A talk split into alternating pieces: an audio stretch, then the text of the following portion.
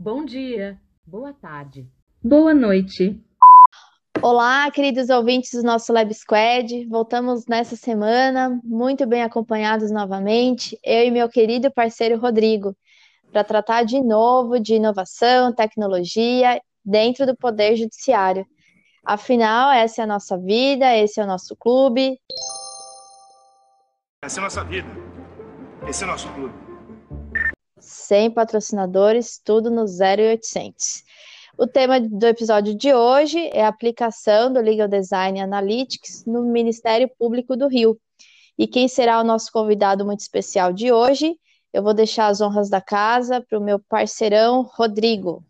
E aí, pessoal, tudo certo por aí? Isso aí, Dani. No episódio de hoje, eu estou praticamente em casa.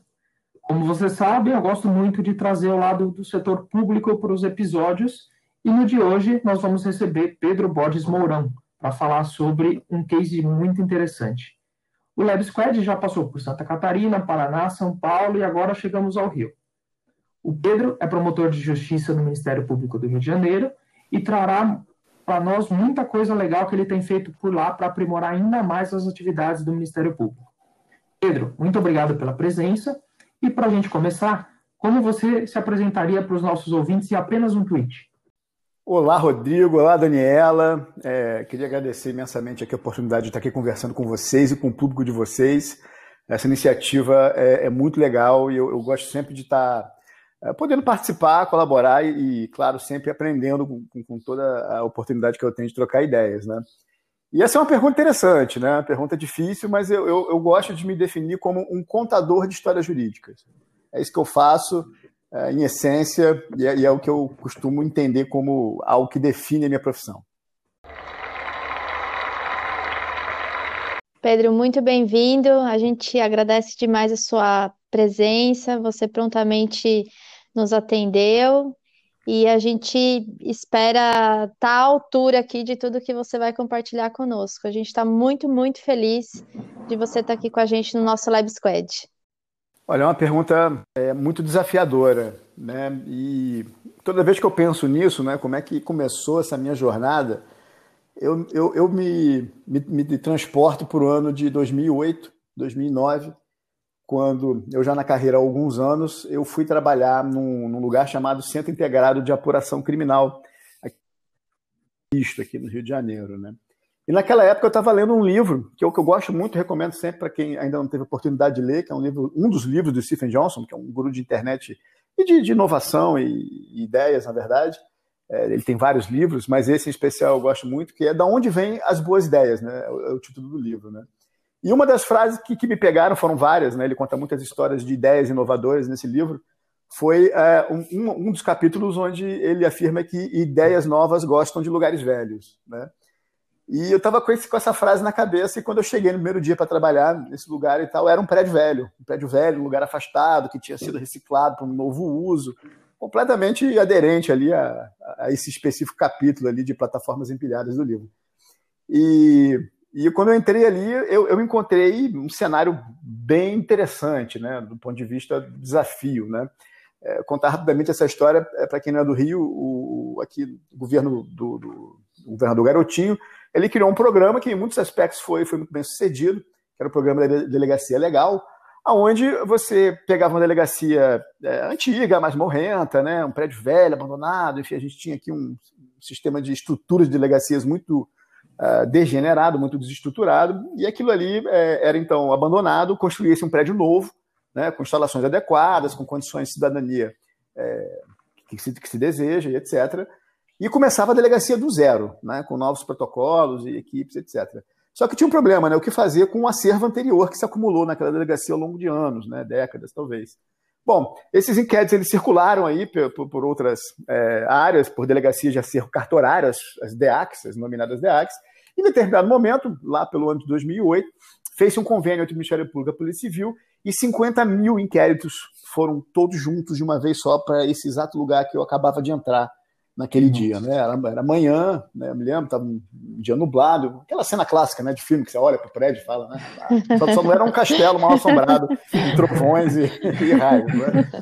Mas é, algo assim para fazer uma analogia aqui já com, com, com storytelling. Né? Então, é, quando eu entrei ali, eu falei, cara, é, tá aqui o prédio velho, tá aqui o problema, só falta a ideia nova, né? Que eu preciso ter, não, não sei que ideia é essa, né? E ali já havia um, uma certa estrutura, é, vamos dizer assim, favorável para uma abordagem do design, no sentido de que eu já tinha lá a polícia e o Ministério Público trabalhando juntos, no mesmo prédio, né? O delegado, o delegado com quem eu trabalhava, o gabinete dele era ao lado do meu, eu tinha uma divisória de vidro, eu podia bater no vidro e falar, né, doutor Henrique Sampaio, né? O delegado muito experiente, aprendi muito com ele, é, perguntava algo, né? E até me lembro desse momento que o doutor Henrique Sampaio me ensinou muito sobre inquéritos em papel, né? Porque ele se denominava um, um papeleiro, né? No sentido positivo isso na linguagem policial. Papeleiro porque ele cuidava do inquérito com cuidado não é? Ele, ele, tinha carinho pelo, pelo inquérito, as páginas eram bem numeradas, a capa estava ali protegida, né? Esse era o sentido da expressão. É, e ele tinha muito conhecimento dessa, dessa dinâmica de instrução do inquérito, enfim, quando era em papel aqui no Rio hoje, praticamente todos já são é, em meio eletrônico, né? Originalmente era um sistema de, de inquérito eletrônicos. Mas era, era um aprendizado muito grande e, e eu tentei, falei, como é que eu posso ter uma ideia aqui, né? E ali eu já tinha lido alguns livros sobre design, design puro, não era legal design, essa expressão eu não conhecia, não, não estava em voga na época, ninguém falava disso. É até relativamente recente, né, essas expressões de visual law, legal design, legal storytelling. É, mas eu, eu, dentro do método design, eu sabia que o primeiro passo para você sair do zero é fazer um trabalho de pesquisa. Né? Então, é, eu visitava ali as estantes, né? na verdade eram, eram, acho que eram dois andares, eram dois andares inteiros de estantes, andares uh, industriais, né? andares de galpão, assim, muito, muito, muito grandes, né? compridos e, e, largos, com centenas e centenas de prateleiras é, e milhares de inquéritos, 50 mil, né? como eu disse. E eu comecei a dar uma olhada ali e tal, eu já tinha um pouquinho de, de curioso, é, de curiosidade é, com a tecnologia, né? já respondendo parte da sua pergunta, eu era o famoso maluco da tecnologia lá no meu grupo de concurso, né? O doido que, que fica falando dessas coisas que, que ninguém sabe o que significa. Tadinho dele, e pra né? quê, né? Pra quê? Pra, quê, pra né? que fazer isso? Não, o pessoal tinha muita pena, né? Porque não consegue, né? tadinho, né? Não consegue ver o que é real aqui, né? E tal. Sempre foi mas, assim, deixa isso aí. É, mas sempre com muito carinho, mas tinha, tinha esse, esse lado, né? E, mas enfim, então o que, que eu quero dizer com isso? Quero dizer que eu já tinha alguma noção e havia um sistema eletrônico de registro, lá com, com problemas de, de, alimentação e etc. Mas havia lá uma contagem né, e uma associação da contagem a um tipo penal né, de entrada. Tudo bem. Então, a primeira coisa que eu fiz foi lá no, no, no servidor que, que, estava lá diante da tela do sistema, e tinha as credenciais de acesso, falei, faz, não, tira um relatório para mim, o sistema é, extrai relatório, extrai relatório. Tá bom, então, por favor, você me extrai aqui um relatório que me diga a quantidade nominal e proporcional em percentual é, dos tipos penais, né? Quantos tem de cada tipo. E aí, quando o, o, o número veio, é, veio a informação de que é, havia ali 15 mil inquéritos é, de homicídio é, alguns com Nossa. quase 20 anos de, de, de instauração, é, que não tinham sido solucionados. Né? Então, ali me surgiu uma, um, primeiro, um primeiro fragmento da ideia. Falei, bom, tá aí, o método design me diz que eu devo fazer uma pesquisa para tentar eleger aqui uh, uma hipótese que vai me levar a uma ideação, e está aqui uma clareza no sentido de que o homicídio é um crime mais importante, tem 15 mil, vamos, vamos lê-los, né? vamos, vamos entender o que, que aconteceu. Essa foi a, a, o insight subsequente. Né? Bom, se tem esse tudo, vamos entender por que, que se avolumou né, especificamente em relação ao homicídio. E aí eu fiz o, o que era para fazer, sentei a bunda e li. Né? É, em oito meses eu li 3 mil documentos, li 3 mil inquéritos. Eu não tinha audiência, você tinha uma meta de entregar 400 inquéritos despachados por mês e eu acabei fazendo muito mais do que isso, entregava 800, enfim. eu me apaixonei por aquela leitura, né? Apesar de não ser uma leitura assim que, que seja atrativa, ah, ler inquérito de homicídio, né? Que legal. Não, não, não exatamente, né? Mas eu vi uma riqueza de informação, de dado, né? ali dado em repouso, armazenado em papel, né? É, muito grande. E aí eu tive uma ideia, eu falei, eu vou separar em bolinhos de 20. E vou ver se a cada bolinho de 20 surge algum tipo de padrão, não é? E surgiu, né? Depois do tricentésimo bolinho de 20, é, eu marcava, uma, escrevia, uma, anotava, ah, parece que isso aqui está tá se repetindo. Depois de, uns, do, de uns, mil, é, eu fiz uma, uma ideia clara é, do porquê que aqueles inquéritos não estavam sendo solucionados, né? Eu entendi que 40% eles dependiam de diligências simples para serem solucionados, e quando eu falo solucionados é ou denunciados, né, ou arquivados. É, ambas eram soluções, porque imagina é, alguém ser investigado por um homicídio durante 15 anos e aquilo não tem uma solução. Isso é muito ruim. Não é? Isso é, não, não, é, não é, é, saudável numa democracia que isso aconteça, e evidentemente que hoje a gente entende que isso viola né, vários princípios, né, inclusive o princípio da duração razoável do procedimento, da investigação, né, que hoje o STF entende com clareza né, nesse sentido. É, na verdade, 20% estavam prontos para ser arquivados, não havia mais nada para ser feito, eles estavam dormindo na, na, na, na estante, não havia para onde ir, a linha investigativa absolutamente se esgotou. Eu tinha ali 1% que dava para denunciar, ainda assim com, com, ponderação no sentido da efetividade, né, porque depois de 15 anos, é, o que, que um processo penal vai conseguir de fato instruir. E 39% ali a gente tinha dependência de diligências complexas, né? Só que isso aí desagou num outro projeto que eu, que eu vou falar lá na frente, mas o, o meu ponto do legal design aí é o seguinte: é, porque o legal design, qual, qual, é, é o poder desse método, além da sua uh, estrutura lógica, né? Ela coloca o ser humano em primeiro plano, né? Uhum. Ela traz uma visão é, humanocentrista, né? Ela traz um humanismo ali na maneira de lidar com o problema. E ao longo da leitura desses inquéritos todos, né? É, eu, volta e meia, eu levantava para dar, uma, dar uma volta, porque você ficava ali naquela, naquela bolha de ler inquéritos e tal, era opressivo, né? E andava ali pela, pela floresta de inquéritos, né? Assim que eu, me, me, me referia àquilo tudo, né? E nesse legal design de guerrilha, né, que eu chamo, porque aquilo ali parecia uma guerra, né, um monte de gente morta, inquéritos e tal, você sem equipe, não tinha o glamour, né, vamos botar post-it na parede, não tinha nada disso, legal design de guerrilha puro. Né? Eu, eu olhava para as estantes e, e é, constatei que haviam organizado três ou quatro estantes, não me recordo bem, só com enquete de desaparecimento, né? Que eram os inquéritos menos importantes, ninguém dava a menor bola para aquilo, porque não tinha a menor importância, era um estorvo né, para a polícia. É, e para todo mundo, na verdade, ninguém prestava atenção naquilo naquela época. Uh, e aí eu voltava para minha mesa e olhava os inquéritos de homicídio em que não tinha a vítima identificada e lembrava dos inquéritos de aparecimento. Até que um dia eu estava meio, meio invocado, levantei da cadeira, bati na sala do Dr. Henrique Sampaio, falei, Dr. Henrique Sampaio, esse inquérito aqui que a vítima não está identificada, porque faltava muito pouco para ela ser identificada, né? É, na minha opinião, ali naquela, naquele momento. Eu fui lá, entre aspas, né, com, com, todo respeito, claro, mas fui dar uma reclamada, né? Falei, doutor Henrique Sampaio, que, que absurdo isso aqui, a gente podia ter resolvido e tal. Ele falou um, algo que, que, me deixou, assim, que me deu um, um, segundo insight, né? Dentro da minha linha evolutiva ali de, de ideação. Ele me falou, doutor Pedro, se eu não sei quem morreu, como é que eu vou saber quem matou? Né? Então aí ficou muito claro para mim o problema da cultura, né? Quer dizer, uhum. é, eram estruturas distintas, né? Quem identificava o cadáver era uma, uma, uma, uma atuação de perícia, né? Que embora uhum. dentro da mesma estrutura não tinha uma conexão é, perfeita de, de, processo de trabalho com a investigação, e tudo isso é, desaguava em, completa ineficiência, né? Da, do, sistêmica, né? Vamos dizer assim. E é um modelo que se espraia pelo Brasil todo, não é a particularidade do Rio de Janeiro, nessa né? dificuldade de comunicação. Hoje é bem melhor do que era naquela época, né? E ali me deu um insight do, do, do, da ideia. Eu falei, agora eu sei qual é a ideia nova que eu devia ter aqui nesse prédio velho, é, com, com, todo esse monte de informação. É, a gente precisa criar um programa é, que identifique é, os cadáveres. E boa parte desses cadáveres não identificados provavelmente são aquelas pessoas desaparecidas. Por que não? É a inferência lógica, né? E aí a pergunta é como você vai fazer isso, cara, né? Só que depois de ter lido 3 mil é, laudos de exame cadavérico, é, e começar a folhear os inquéritos de desaparecimento, eu percebi que tinha, um, tinha uma chave, né? Pra, pra, enfim, tem o pessoal de ciência de dados aqui né, que vai nos ouvir. Tem, tinha uma chave ali, que era as características do, do cadáver. Né? Eu comecei a ver na descrição do desaparecimento, descrições do tipo, é, não tinha um dedo, né? ou tinha seis dedos. Né? É, quantas pessoas têm seis dedos? Né? É, ou tinha uma tatuagem e na, no desaparecimento tomou-se o cuidado de descrever a tatuagem com uma riqueza de detalhes interessante, que podia ser objeto de um cotejo, né, ou uma deformidade, enfim, havia ali, em muitos casos, um elemento muito distintivo, né, bem, bem característico. E aí eu comecei a, a revisitar os, os, meus inquéritos de homicídio, que eu já tinha lido, me lembrava de muitos deles, falei, peraí, tem um aqui que tem seis dedos no, no lado cadavérico. Será que não é aquele cara lá? E era. Eu comecei a dar uns matches. Comecei a dar um match, dois matches, três matches. Falei, cara, tem um negócio interessante aqui, né? Acho que eu encontrei a tal ideia nova que eu queria, fiquei muito feliz, né? Fui lá contar para as pessoas e ninguém entendeu nada. Falou, oh, esse maluco de novo, puta que. Meu Deus. né? É, mas eu comecei a gerar resultado disso, é, comecei a botar numa planilha e comecei a gerar uns gráficos para mostrar a minha ideia e tal.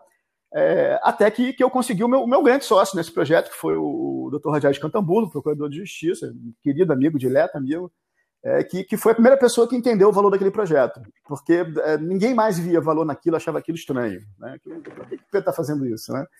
E ele entendeu e ele foi, inclusive, o grande responsável pelo, pelo, pela ampliação do projeto. Né? E hoje esse projeto é um projeto nacional, ele é o único projeto no Brasil que une os 27 ministérios públicos estaduais, né, 26 e um distrital. E, e hoje está é, tá sob o comando da Comissão de Direitos Fundamentais do Conselho Nacional do MP e tem resultados aos milhares e etc. E tal. Tem um sistema super interessante que foi feito recentemente.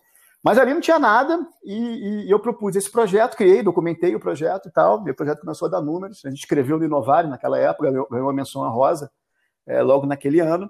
Mas ele deu um insight, falou, Pedro, isso é pequeno, você precisa fazer um projeto que seja de abrangência no mínimo estadual ou está nacional. E aí ele deu o nome, esse, esse, que eu tinha um nome chamado do programa de identificação de vítimas, né? Se você for lá no, no, no site do Inovare, né, quem tiver acesso à tela aí agora ou depois, dá uma pesquisada uhum. lá no uhum. site do Inovare, PIV, P-I-V, Programa de Identificação de Vítimas, ele tem lá uma menção honrosa, uma descrição mais clara de como ele foi feito naquela época. Mas ele disse, não, é, tem que ser o programa de localização e identificação de desaparecidos, que é muito mais amplo e vai servir o Ministério Público inteiro, né?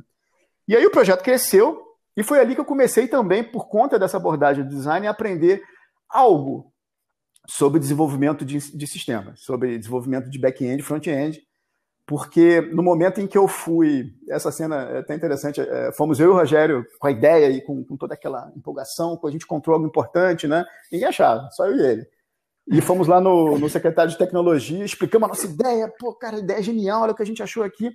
E aí o secretário ouviu atentamente, né, com, com muita educação e tal, me falou, poxa, Pedro, Rogério, essa ideia de vocês é genial, é, o que, que vocês precisam? Eu expliquei que eu precisava, precisava de, de, de um banco de dados que relacionasse Lé com CRE. Né? Eu, tinha, uhum. eu acabei classificando as coisas, né? classifiquei é, as categorias que podiam dar match através da leitura daquilo, do modo muito autêntico, né? que é o modo do, do design. Eu falei, eu preciso de um sistema que, que junte o leque com o que. Eu tenho uma tabela aqui, uma tabela aqui, eu preciso que você faça o um relacionamento, coisa mais simples do mundo, né? hoje em dia, talvez. Uhum. É, naquela época também, mas enfim.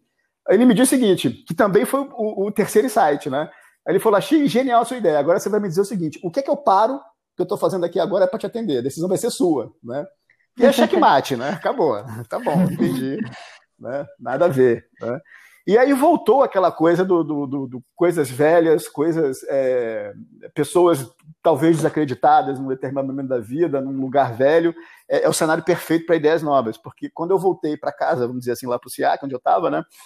Eu, eu, me lembrei que a gente tinha dois é, analistas de, de, de, de, tecnologia, que é o nome do cargo, técnico informática, na verdade, que estavam lá e eram servidores que, que enfim, estavam desmotivados, enfim, não, não, corresponderam às expectativas dos anteriores chefes, por qualquer razão que eu nunca tive interesse em investigar, e estavam lá processando papel, literalmente carimbando papel, né, exatamente uhum. o que eles estavam fazendo. E eu falei para o Rogério, cara, vamos, vamos pegar esses dois caras aqui, hoje são grandes amigos, o Guilherme Gussens e o Eduardo Kazan, e, cara, vamos ver se eles conseguem fazer isso para gente. Né? A ideia era essa. E no, e no final, o, o, Gussens era um grande desenvolvedor de, de back-end, com conhecimento enorme, e o Kazan também, um cara que, eh, naquela época, eh, a gente, era o PHP e o MySQL que a gente usou para construir, foi só isso que tinha, né?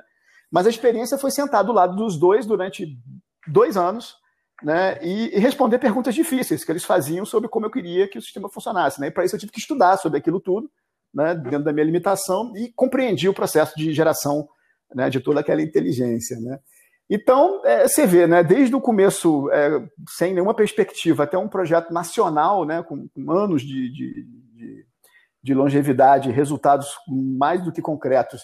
E hoje é um sistema que já está fazendo o que era a ideia inicial, que era automatizar essa, essa verdadeira análise de vínculos, né, para automatizar um processo é, de decisão assistida ali sobre o match que, que poderia ser feito, em vez de ter que fazer isso na manivela foi super com a abordagem do design. Né?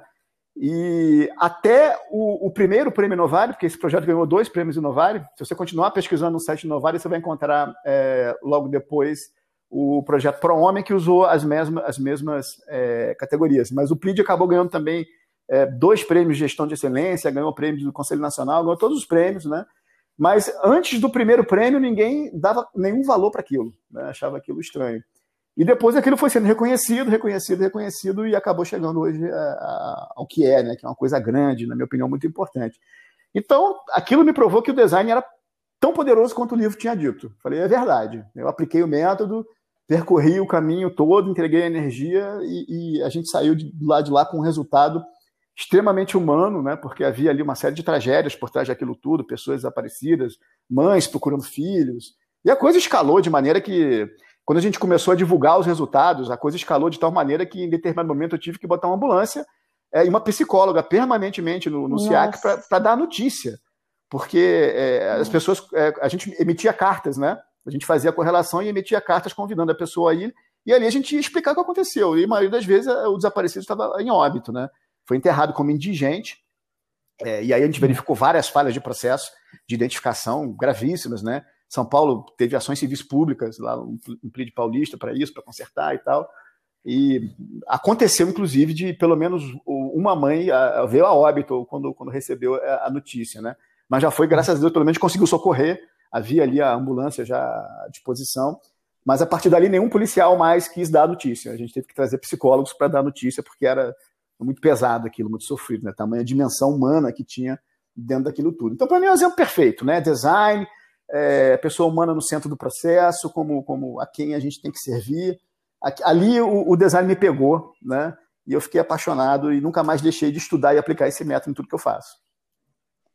Bom, parabéns, né? Você já deu uma mega aula aqui pra gente.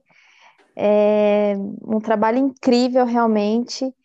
E você só demonstrou o quanto é importante a gente ter pensamento estratégico, porque só através do pensamento estratégico a gente consegue desenvolver realmente toda a ideação e o quanto é importante a gente abandonar a síndrome de Gabriela, né? Eu nasci assim, vou ser sempre assim, para as coisas realmente evoluírem, porque é tão difícil a gente quebrar a cultura, romper esses paradigmas, principalmente dentro da nossa área jurídica, que a gente encontra tanta rigidez para implementar é, tecnologia, trazer inovação.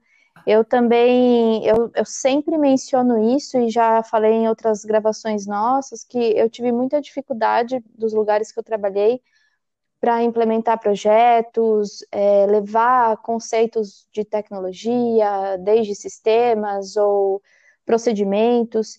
E isso é algo que eu senti na pele e vivi até no sentido de me questionar se eu estava sendo advogada, se eu estava sendo administradora, porque era algo que as pessoas me apontavam e me julgavam muito, porque eu queria melhorar a condição, eu queria propor algo novo e era sempre muito limitante e condicionante. Mas se a gente não romper isso e não ir atrás e não se propor realmente, a gente é, é tomado e atado. Então, parabéns, Pedro. É sensacional tudo que você construiu e tem construído. E aprofundando um pouco mais na sua, no, nas suas iniciativas de guerrilha, como você gosta de falar, como elas estão hoje, né? Você mencionou aí como você começou e como, como estão esses projetos hoje, o ProHomem, como, como que caminha tudo isso hoje? Na vida nem sempre é, todas as nossas ideias e projetos dão certo, né? Uma ideia é, não, basta que ela seja boa, né? Ela não só tem que ser boa, ela tem que ser bem comunicada e depois ela precisa ser executada no momento apropriado, né? Então, nessa jornada, de, depois desse projeto, que me abriu os olhos claramente né, para a eficácia disso, é, muitas outras ideias surgiram e, e, a gente conseguiu aplicar isso com sucesso na maioria dos projetos, né, de tão legal que é o método. Mas, por exemplo, na sequência desse projeto, do, do PIV, depois do PLID, é, a gente continuava com o problema de resolver os 15 mil homicídios né, que estavam lá. Então, é, qual foi a lógica? Se a gente tinha identificado aqueles grupos né, que eu falei no começo, onde dos 15 mil homicídios a gente tinha ali 1% que dava para denunciar, mesmo assim ponderando né, sobre a, necess... a, utilidade daquilo depois de tanto tempo, a gente tinha 20% que estava pronto para arquivar, né? não tinha mais o que fazer, não havia qualquer ideia possível de, de, de avante, avante com aquilo. E a gente tinha, na verdade, um grande número que dependiam é, de diligências simples. Né? 40% daquela massa, para chegar em algum lugar, dependiam de diligências simples. E aí eu criei é, quatro categorias é, de modelo de processo de trabalho. E aí é que eu comecei a agregar um, um outro conhecimento né, dentro dessa jornada. Porque o legal design e o design na época, então, como chamado, vai te desafiando a agregar novas, novas caixinhas de conhecimento na tua cabeça, né? Porque é, é uma abordagem multidisciplinar. Você não, nunca vai usar uma única área de conhecimento para resolver o problema, né? A própria pesquisa inicial, seja superficial ou profunda, vai te, te desafiar a aprender coisas novas a partir do que você pesquisou, né? É, quem fala muito disso é a Louise Pentland, que é a head legal do, do, do PayPal. Né? Eu sempre eu, presto muita atenção no, nos TED Talks dela e outras apresentações, e ela diz claramente, para quem quiser ouvir, né? hoje em dia o conhecimento jurídico é, não é mais suficiente para a operação plena do advogado. É base. Assim, se você estudar só direito, Uh, e quando eu falo advogado, eu falo qualquer um. Eu, eu sou advogado, eu estou promotor, mas eu sou um promotor uhum. que advoga para um cliente específico, né? Então, eu sou advogado como qualquer um. Né? E o magistrado, no fundo, também é um advogado no sentido de que ele está operando ali o sistema de direito, ele né, lê coisas jurídicas, toma decisões, enfim, como todo profissional jurídico. Não faço muita distinção é, na posição processual que você está. Né? Somos todos aqui mais ou menos iguais nesse ponto. E hoje em dia, se você só souber direito, por melhor que você saiba esse direito, é, não vai ser suficiente, né? Então, a Luiz Pentland sempre fala da, da T-shaped formation, né? Onde você tem é, em direito, né? Porque isso serve para várias categorias. Você tem o I do T, né? Aquele traço vertical ali como a sua formação base em direito, né? Sólida. Mas você vai agregar ali um, um T, né? Um traço horizontal onde que ele vai ser formado por várias caixinhas, né? Formando ali o T, onde você vai agregar conhecimentos de gestão, conhecimentos de ciência de dados, conhecimentos de estatística, né? Conhecimentos de geografia, enfim é, conhecimentos de design, né, uma série de outros conhecimentos que não vão representar uma, uma segunda formação, uma, não, não, são cinco, dez graduações. Né? É o suficiente para você conectar a tua formação base com o outro que tem uma formação base é, em sintonia com essa nova caixinha. E aí você amplia as tuas potências né, e cria um possível adjacente muito grande. Né? Que é outra, outra situação lá que eu, que eu lembro do livro do Steven Johnson, de onde vem as boas ideias, é o primeiro capítulo do livro, né? Onde ele trata do conceito do possível adjacente. Né? É, fazendo a digressão rápida, ele prova para você que não existe momento eureka. Né? As ideias não surgem assim, ah, caí no banheiro, bati a cabeça e tive uma ideia. Não, não acontece. né? Isaac Newton estava sentado embaixo da macieira, caiu a macieira na cabeça dele e sacou a gravidade. Não foi assim, gente. Não é assim que as coisas acontecem. Né? É, ele chama isso de intuição lenta, né? onde você vai agregando coisas e as ideias vão, vão sendo alimentadas né, com novos conhecimentos, com novos contextos, e quanto mais você tem uma formação em T, é, maior é o seu possível adjacente. Consequentemente, você tem um, um campo maior para ter ideias. Né? Então, ali naquele momento, eu estava me perguntando como é que eu vou operacionar esses fluxos de rotina, a gente chama isso de rotina aqui, né? acaba fora do, do meio é, de gestão privada, que são os modelos de processo de trabalho, para que as pessoas saibam o que tem que fazer. Né? Porque quando eu quantifiquei que 40% dependiam de diligências simples, é, eu tinha que dizer que diligências simples eram essas, né? E, na verdade, é, todos eles tinham um subperfil, onde eu conseguia verificar o que, que era essa diligência simples, e, no fundo, era ou obtenção de um laudo ou a oitiva de alguém. E aí a gente começou a verificar por que, que a pessoa não tinha sido encontrada ou por que, que o laudo não tinha sido é, obtido. E aí eu descobri o, o, o, modelo de gestão, primeiro por é, BPMN, por notação né, de Business Process Modeling, onde eu comecei a organizar esse pensamento de fluxos é, de processo de trabalho de uma maneira muito mais lógica, né? que, que, é uma tecnologia que nada tem a ver com direito, né? a tecnologia de gestão, enfim, com uma história enorme por trás, que não vou começar aqui, senão a gente não acaba isso hoje. Mas é, me deixou claro que eu consegui organizar esse fluxo, né? E, por exemplo, é, a gente tinha 700 laudos é, naquela época que estavam pendentes né, para resolver inquéritos, né? E o grande problema é que é, às vezes faltava selo para mandar o laudo pelo correio. Né? Só que já existia e-mail em 2009, né? Então eu falei, poxa, eu tenho a solução. Vamos criar um, entre aspas, né, canal eletrônico entre o uhum. setor de, de laudo e, e, aqui, porque a gente vai pedir isso por e-mail e ele vai mandar. Só que aí não é assim, né? O design não tem a pessoa humana no meio, então primeiro, filho, você vai ter que ir lá, conhecer essas pessoas, conversar com elas, criar um vínculo de empatia com essas pessoas, renovar esse vínculo se as pessoas mudarem, para manter o canal funcionando. Então, é, era um pouco mais profundo do que simplesmente mandar um e-mail. Né?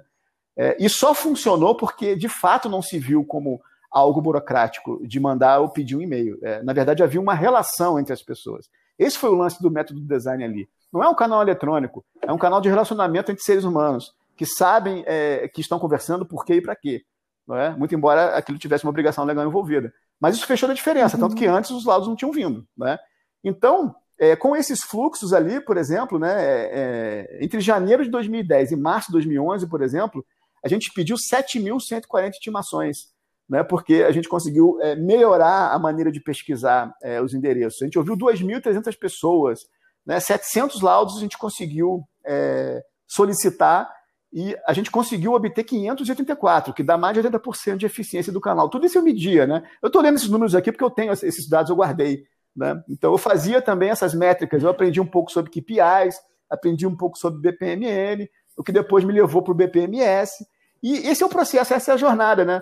Porque a cada case que você se envolve aplicando o método do que hoje se chama de legal design, você acaba agregando um conhecimento novo e amplia o seu possível adjacente e acaba tendo novas ideias para o seu próximo case. Então é quase que um é não, é quase não, é exatamente um círculo virtuoso, né? Que o método é. do legal design acaba te agregando em termos de, de evolução pessoal e profissional.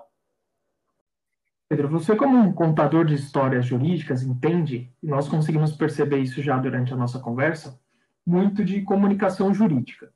Inclusive, num, num outro papo off que a gente estava tendo aqui, você chegou a comentar com a gente sobre algumas técnicas que você utilizou na época que fazia tribunal do júri etc.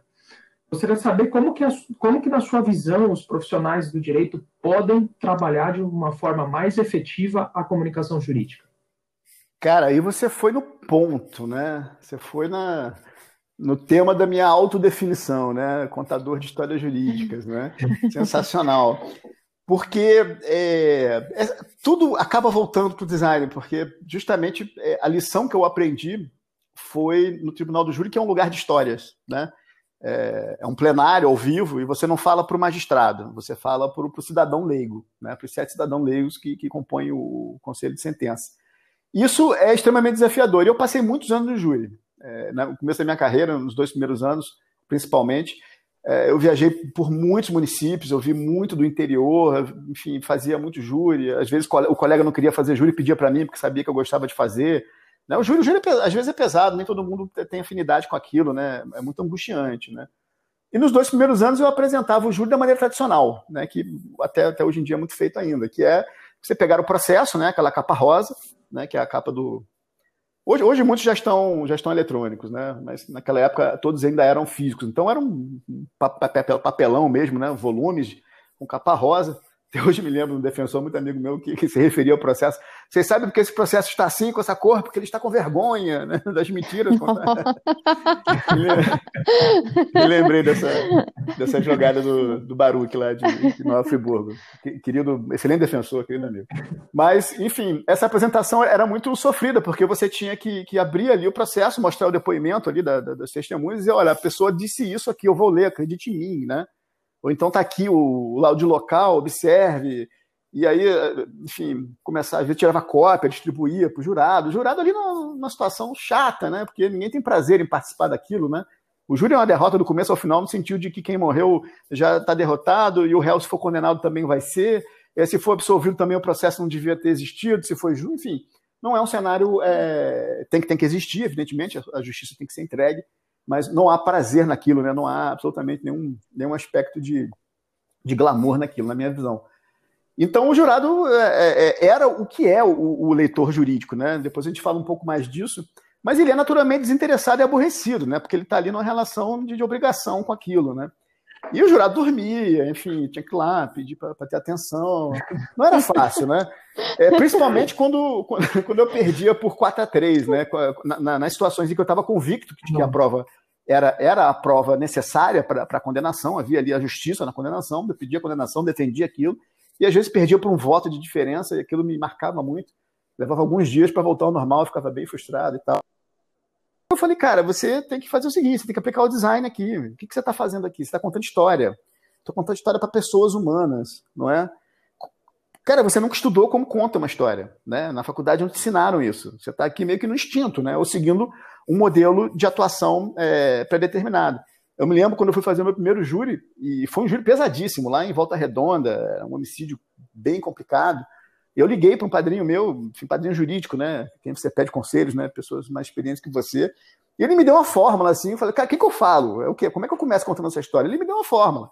Né? Você, me, você conta quem morreu, depois você conta como aconteceu, agora você diz que você vai provar. E aí você se vira para dizer que prova é essa. Né? E era o que eu vinha fazendo, não, não estava funcionando. Falei, vou, vou, contar uma história direito aqui, porque eu saquei que o problema ali era o seguinte: eu estava contando a história pelo viés da instrução processual penal e não respeitando a cronologia em que a história se desenvolveu.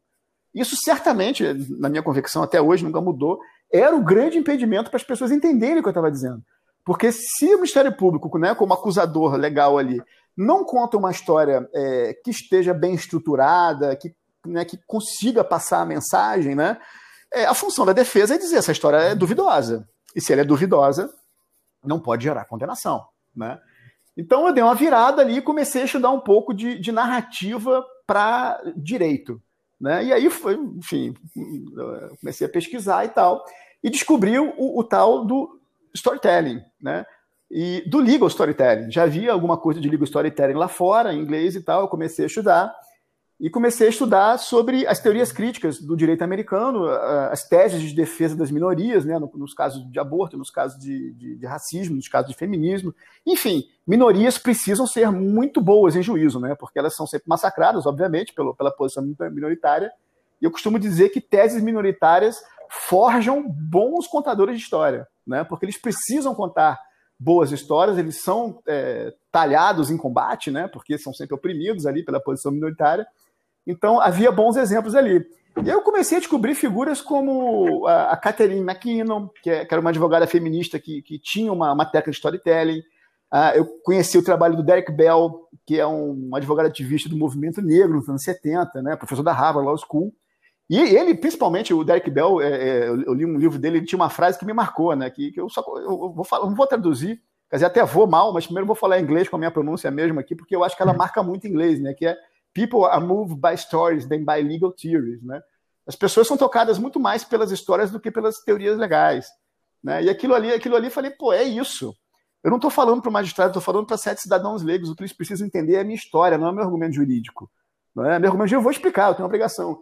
Mas primeiro a história. E aí eu desmontei o processo, fotocopiei todo e comecei a contar essa história é, através da cronologia da, da própria ocorrência, né? começando pelo primeiro momento em que ela surgiu, apresentando os personagens e tal. Comprei um telão, comprei um data show meu, para não ficar tendo que pedir e tal. E aí o meu júri passou a ser é, uma história é, em multimídia, né? uma história audiovisual, onde eu conseguia reproduzir, depois começou a ter vídeo e tal. E aquilo mudou completamente os resultados. Né? É, aquilo me trouxe um nível de eficiência, um nível de, de, de acerto, de assertividade, vamos dizer assim, porque eu não falo de condenação. É, eu, como promotor no júri, é, eu não busco a condenação como objetivo, eu busco a solução. E muitas vezes a solução foi pedir a absolvição. É, não raro processos chegaram ao júri que, quando eu li, na minha visão, não devia nunca ter chegado ali, não havia elemento sequer para ir a plenário. E a, e a, minha função era, então, convencer as pessoas de que não era o caso. O que nem sempre é fácil, tá, gente? Muitas vezes você encontra um júri que quer condenar, e você pede absolvição e eles condenam. Então você precisa é, se esforçar. Eu sabia que eu precisava me esforçar tanto para pedir a condenação quanto para pedir a absolvição. Né? E aí a história é, do, do, do Storytelling entrou na minha vida dessa forma, e eu me fixei muito no estudo desses casos do direito americano, e eu gosto sempre de citar um desses casos que, que também para mim foi, foi um diferencial muito grande e me levou a, a outras fases de estudo, de, de narrativa, né? que foi o, o famoso caso é, que mudou o precedente do, do Roe vs. Wade, que foi um dos grandes precedentes do, do tema do aborto né, no, nos, nos Estados Unidos, mas que teve depois uma mudança de precedente, né, logo depois, no caso Torbung versus o Colégio uh, Americano de Ginecologistas e Obstetras. Né? Não vou entrar muito em detalhes disso, mas o fato é o seguinte: é, esse caso, o Torbung versus o Colégio de Obstetras e Ginecologistas, foi um caso em que é, ficou muito marcado, na minha opinião, por conta da utilização pela advogada Lynn Paltrow, que era advogada do NARROS, né, que era a Liga de, de Proteção dos Direitos anti eh, de Direito ao Aborto. Eu não faço aqui nenhum juízo de mérito sobre se está certo ou está errado, não é minha intenção aqui, ok? É, eu estou falando só sobre a técnica de uma minoria né, uhum. é, que conseguiu fazer uma mudança de precedente no direito americano na common law, o que não é trivial, né, principalmente junto à Suprema Corte Americana. Então, esse foi um caso em que a técnica foi de contação de história, né? É, é o famoso narrow é, brief, né? Os voices brief, onde se começou a levar para juízo história das pessoas que ou eram atingidas por aquele problema ou seriam, né? Ou seja, história de pessoas que não eram parte, mas que eram na verdade parte de um todo maior, né? Que, que iriam sofrer as consequências ou já haviam sofrido as consequências, né? E um, um dos aspectos desse caso novamente digo, não faço aqui nenhum juízo de valor, mas me chamou a atenção quando eu li boa parte é, desses voices briefs, né, nesse precedente, onde você começou a ver mulheres que, que tinham abortado que não eram exatamente mulheres dentro daquele preconceito que havia, pelo menos naquela época, né, no sentido que eram mulheres marginais, né, mulheres de vida periférica, né, é, vieram depoimentos, né, cartas escritas, né, a, a NARAL, que é a Liga Americana, é, provocou esse movimento, e é, o que se verificou ali, e eu, eu, interpreto que foi isso que, que influenciou positivamente, né, que, que moveu é, os magistrados, foi você verificar histórias de pessoas, por exemplo, tem uma carta, olha, eu sou né, tenente do exército americano, e isso aconteceu comigo. Né? Eu sou enfermeira, isso aconteceu comigo. Eu sou advogada, isso aconteceu comigo. Eu sou engenheira da NASA, isso aconteceu comigo. É, então, peraí, isso aqui não é um problema de, de, de, isso aqui não é um problema de gente marginal, isso aqui é um problema de pessoas humanas, né? É, apesar de você ter que levar esse, esse fato né, para quebrar o preconceito, mas ele foi eficiente, né? Então, eu, eu passei a estudar essas técnicas de narrativa que é, as minorias se utilizaram para causar uma verdadeira revolução nos costumes e na cultura americana, né? É, não, não, que esteja bom hoje em dia, não, não, é, não é, meu ponto, não estou defendendo nem negando, mas já foi pior, né? principalmente no tema do racismo etc. Enfim, é uma longa luta e, e esses advogados que defendem teses minoritárias se tornaram muito eficientes né? em, é, em causar efeito com as suas histórias. Né? E a partir dessa visão, logo depois eu, eu não estava mais no júri, mas eu, eu saí daquilo comigo, né? E aí a, a sacada, o insight foi, poxa, Pedro, você é um contador de histórias porque você é advogado, né? Tem até um livro que eu gosto muito, sempre sugeri, que é o livro do Philip Meyer, que é Storytelling for Lawyers, né? só tem em inglês, mas ali ele já começa fazendo essa provocação. Você é advogado, você trabalha com isso, então aprenda que você é um contador de história. E aqui a gente vai falar um pouco sobre como pode contar história. E eu me liguei que, que, que eu era muito ignorante, né? Porque, sei lá, são mil anos de, de, de técnicas de dramaturgia disponíveis, né? Sobre como contar uma história, talvez mais. É, quase um século de, de, de cinema, né? Com, com, técnica de roteiro, que é um negócio incrivelmente eficiente, né? Falei, cara, eu preciso estudar um pouco disso, estou muito ignorante. E aí eu fiz dois cursos que, que me ajudaram muito uh, e eu uso isso diariamente na, na minha profissão. Primeiro eu fiz um curso de roteiro para cinema mesmo, puro. Né? Que legal começo ao fim, uh, estudei a curva dramática, né? E aquilo para mim fez um sentido enorme. Né? Cara, eu posso contar as minhas histórias jurídicas observando o início, uma complicação, um clímax, uma resolução e uma conclusão, que é a, base de métricas de você contar uma história, tem que seguir um certo parâmetro, né? Que é a famosa curva dramática. E isso aí é, eu venho sentido, porque isso vem dando muito resultado positivo, eu posso assegurar e posso contar e mostrar casos aos borbotões é, está no DNA, está, está na nossa psique humana, né? Há milhares de anos que a associação entre ouvir uma história e aprender alguma coisa é inata. Né? A, gente, a gente tem essa, essa relação com aprender coisas ouvindo histórias, né? mensagens, valores, ocultos ou explícitos. Né? E a gente está dominado aí pela cultura do cinema, do teatro. É, isso está dentro é, da nossa psique. Tanto que o, o primeiro alerta que, que, que, faz o professor nesse curso de roteiro é: olha, depois desse curso você nunca mais vai assistir um filme da mesma forma. Porque você começa a identificar os gatilhos narrativos, você começa a identificar as técnicas, né? E aí eu agreguei isso bastante na, na minha redação, no meu texto. Depois eu fiz um outro curso de, de narrativa empática, né? de contação de história empática, ou seja, como gerar empatia é, com, com, as, com, com o teu leitor, né? a partir de uma, de uma narrativa efetiva, né? Eu aprendi uma técnica que, que se agrega à, à, curva narrativa, que é você começar um texto gerando empatia para depois trazer o seu conflito, mostrar a virada chegar ao clímax. E eu traduzi isso para direito como uma nova forma de escrever, que eu chamo de narrativa jurídica eficiente, aonde você é, abandona o modelo. Sim, é, é, isso mesmo, né? Não, não tem modelo, né? É, minha assessora, quando, quando a gente começou a trabalhar há pouco tempo, uma assessora nova, é, doutor, tem modelo? Não, não tem modelo. Não tem modelo nenhum. A gente vai escrever tudo do zero. Aqui é escrita autoral, aqui é escrita jurídica autoral. Porque justamente o modelo arrebenta, né? O modelo te ingessa. E vamos lá, gente, ninguém é obrigado a escrever dos fatos do direito e do pedido. Ninguém. Isso não está em lei nenhuma que você precisa escrever dessa forma. Não é? Vem até o, o velho brocardo jurídico, né? Eu abomino latim, eu não uso latim de jeito nenhum em petição. Mas como é um brocardo, né, carregado de dogmática, né, tem o dar-me factum double tibius, né, que é o juiz querendo me, me dê a história que eu vou te dar o direito, né. Então, não é que você não precise, obviamente, desenvolver a teoria jurídica dentro da sua petição, seja inicial, seja intercorrente. Mas é a história que é o teu elemento essencial. Né? E se você conseguir é, é, trazer isso para dentro da sua história, é, você vai, evidentemente, é, conseguir um resultado muito melhor. Porque, para mim, uma história jurídica, né, uma, uma, teoria jurídica, é, ela é carregada da história que, que a produziu. O novo Código de Processo Civil, 2015, é a prova cabal disso. Né? A gente instituiu o sistema de precedentes aqui no Brasil e é o núcleo fático que você vai usar para evidenciar o afastamento de um precedente por distinguished overruling. Enfim, como a gente mais ou menos é, construiu dentro do nosso sistema. Então tudo volta para a história, não é?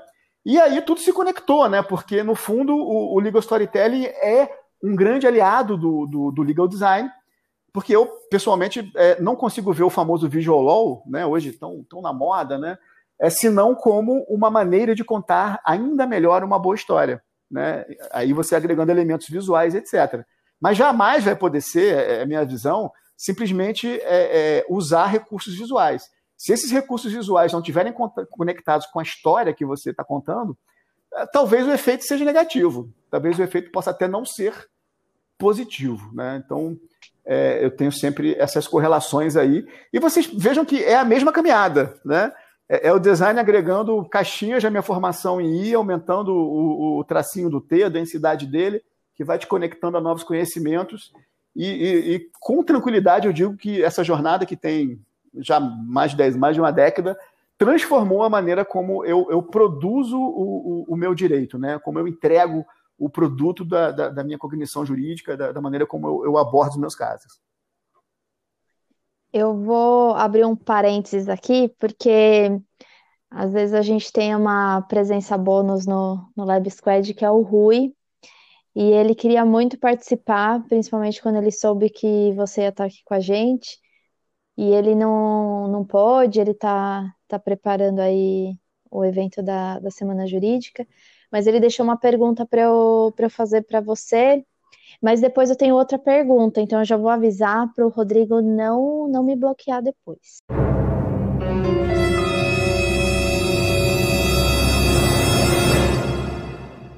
E, e, falando, e falando do uso do, do legal design, é, e até em modelo, a gente tem visto que as pessoas, primeiro que elas se confundem um pouco sobre o que, que é legal design, visual law e quais são o, o que, que é o conceito de cada um deles, e também é, a questão de como usar, né? Até eu vi um amigo meu que ele ele falou que está super usando o legal design agora nas peças dele, e ele posta toda hora processo em segredo de justiça, o bendito do QR Code lá no, no Instagram. Falei, caramba, processo em segredo de justiça e todo mundo pode ver, né? Então, as pessoas têm um pouquinho, acho que, de dificuldade de compreensão e até onde elas podem ir, de que forma pode usar. E a pergunta do Rui é exatamente nesse aspecto. Se o uso irrefreado do legal design, tal qual da, do, da mesma forma como o pedido de, de justiça gratuita, como isso pode começar a ser impactado e visto pelo Poder Judiciário? Até porque, como as pessoas têm utilizado o legal design ou podem passar a usar o legal design em suas peças, como que você imagina isso?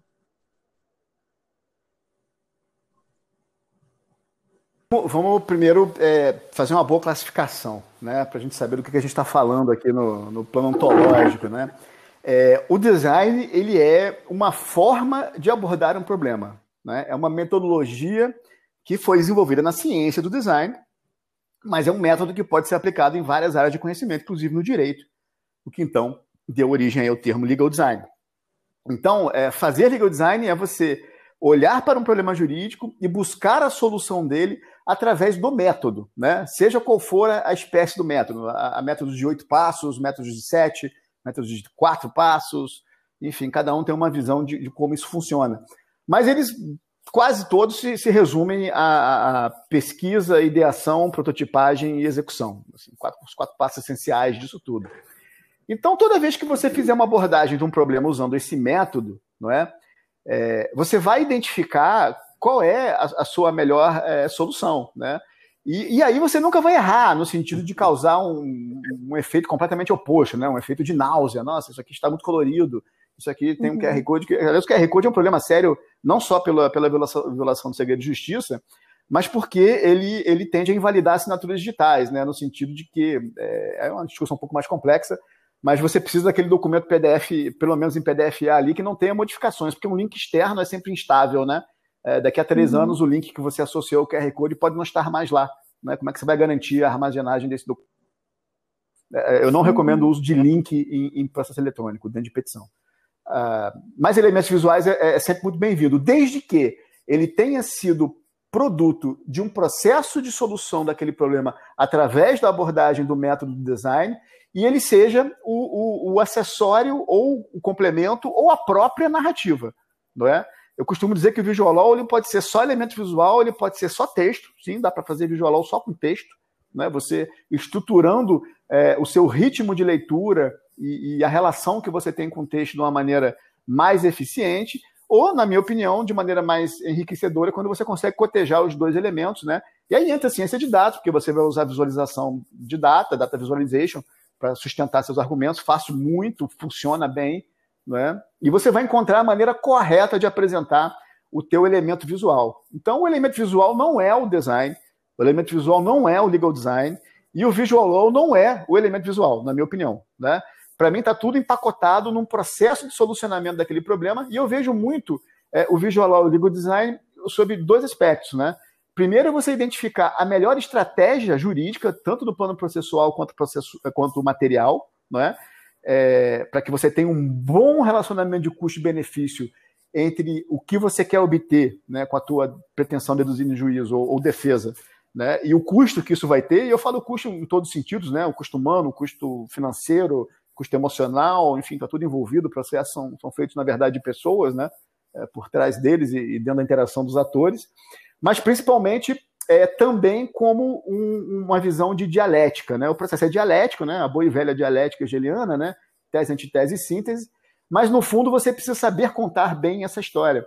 Porque no texto do que eu chamo de narrativa jurídica eficiente, você não pode só querer passar uma ideia para o teu leitor. Né? É, e vamos falar desse leitor um pouquinho. Né? Quem é esse leitor jurídico que é, é o destinatário do teu visual law, do teu legal design? Ele é, é, um leitor que eu costumo chamar de, de é, desinteressado e aborrecido. Mas não no sentido pejorativo. Né? Vamos entender o que eu quero dizer com isso. É, ele está, primeiro, ali desinteressado no sentido de que ele não é um leitor, como se chama, ingênuo, né? numa relação literária pura. Né? Quando você escolhe ler uma obra literária, você escolhe ler um texto, um artigo, você está numa posição de ingenuidade em relação ao que vem. Porque você não tem um preconceito ali, você quer ler, você quer ver, é, me convença, né? Vamos lá, vou enfrentar aqui essas palavras porque eu quero, eu tenho uma relação é, de, de, de, interesse por esse texto, né? Agora, quando você está ali diante da leitura de uma peça jurídica, isso vale para todo mundo, promotor, juiz, ministro, advogado, você é obrigado a ler aquilo. Ou se você está fazendo a peça inicial, você é obrigado a escrever aquilo. Você não está fazendo aquilo por, por puro prazer, ainda que você goste, né? Mas é uma relação utilitária. Então você tem uma relação de utilitarismo com esse texto, né? E a volumetria é, da justiça hoje torna isso aborrecido. Porque é muita coisa. Você tem que ler muita coisa diariamente, né? E não há como você ter uma posição é, ali que não seja inicialmente uh, de, de desinteresse e aborrecimento. Mas há técnicas para você é, quebrar isso aí, não é? Aí a gente vai se socorrer da dramaturgia para ter uma narrativa é, interessante, né? Obedecer à curva dramática é muito importante, mas é, você precisa primeiro criar uma empatia ali com, com o teu leitor, né? E como é que faz isso numa peça que é, que é de relação utilitarista, né?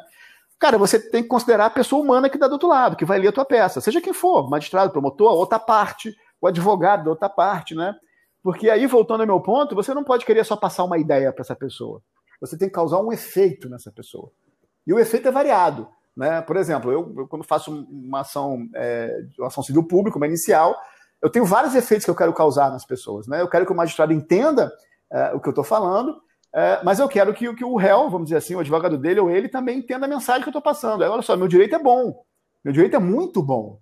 Será que vale a pena você vir com todas as forças aqui, né, contestar e, e embaraçar? Né? O direito é bom. Então, a gente está passando várias mensagens aí ao longo, ao longo dessa redação. Agora, uma maneira é, que eu identifico e recomendo uh, bem útil de você começar a gerar empatia tem pelo menos dois aspectos, né? É, tem um poeta inglês que é o Coleridge. ele, ele trata muito da, da escrita ficcional, né?